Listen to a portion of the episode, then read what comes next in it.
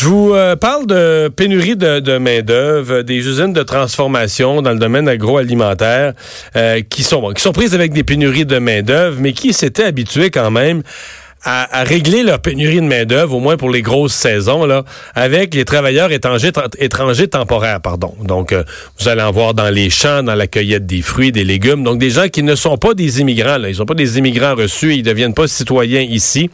Ils sont vraiment, ils ont un permis pour venir travailler un certain nombre de mois. C'est établi dans le permis. Donc, des travailleurs étrangers temporaires. Euh, bon, euh, il y a eu des problèmes. Il y a quelques années, on avait enquêté sur le programme en disant il y a abus. Et, je me souviens, j'ai un exemple en tête. Je pense que c'était un mec d'un restaurant McDonald's euh, dans l'Ouest canadien qui en avait embauché. Puis on avait dit, mais là, ça n'a plus d'allure. Tout le monde se sert de ce programme-là pour aller chercher de la main-d'œuvre. Dans certains cas, peut-être qu'on remplace des emplois où des étudiants auraient pu le faire. Par contre, dans le domaine agroalimentaire, ce que je comprends, c'est que, comme on dit, nos bons Québécois se, se, se garochent pas là, pour aller faire le travail. Euh, on va tout de suite euh, en parler avec Richard Vigneault, porte-parole de l'IMEL. Bonjour, Monsieur Vigneault. Oui, bonjour. Comment allez-vous? Ça va très bien. vraiment, là, vous avez des, contraintes et des complications dans vos recrutements de travailleurs étrangers?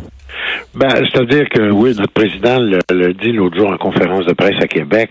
Euh, on voudrait voir les seuils euh, permis euh, par établissement, par usine, augmenter plutôt que 10% actuellement, ce qui avait été réduit à 10% par l'ancien gouvernement Harper, comme vous l'avez rappelé.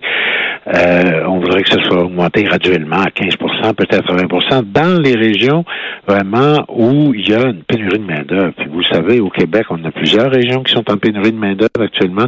Donc, Québec, Chaudière-Appalaches. Québec, Chaudière-Appalaches, c'est le plein emploi, là.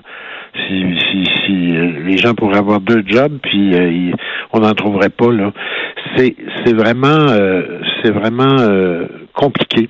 Et ça va, bien sûr, avec la croissance de l'entreprise. On a 13 000, plus de 13 000 employés chez Olimel, dont plus de 9 000 au Québec ça vous donne une petite idée des besoins de main-d'œuvre euh, qu'on éprouve. Mais euh, demain matin, vous pourriez embaucher combien? Si des gens allaient vous cogner, un bon travailleur va cogner à votre porte et dire Moi, je veux travailler dans vos usines, vous auriez combien de places libres?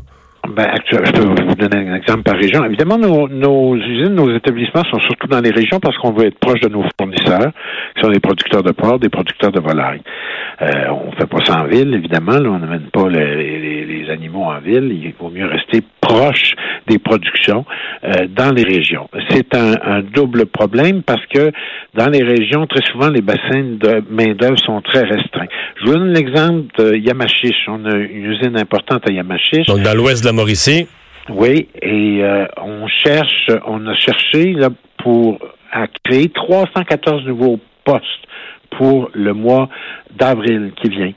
On a investi 118 millions pour doubler la surface d'une usine euh, qui va se fusionner dans le cadre d'un partenariat avec un, partenaire qui s'appelle Groupe Orbitaille. Dans l'UCIPOR, ça va fusionner, pas fusionner, ça va se regrouper au mois d'avril. Et là, on a besoin encore de, deux, de trouver 200 nouveaux travailleurs. Vous aviez 314 postes pour faire marcher cette nouvelle section d'usine? En plus des autres qui existent. oui, je comprends. pour il va y avoir 1200 employés. Mais vous aviez 314 nouveaux postes à pourvoir, puis donc vous en avez, il vous en manque encore 200. Vous n'avez pas la moitié de combler. Ben, on est en train de le faire actuellement. Je sais pas, j'ai pas le chiffre exact aujourd'hui au moment où je parle, M. Dumont, mais c'est quand même, euh, c'est beaucoup de monde pour Yamachiche, là pour la région de Yamachiche, euh, trouver 314 nouvelles personnes. Alors, à un moment donné, il faut recourir, c'est le dernier recours, les travailleurs étrangers temporaires. Puis je fais une petite distinction. Tout à l'heure, vous avez parlé du, du travail au champ. C'est pas la même chose, c'est les travailleurs saisonniers agricoles. Ouais.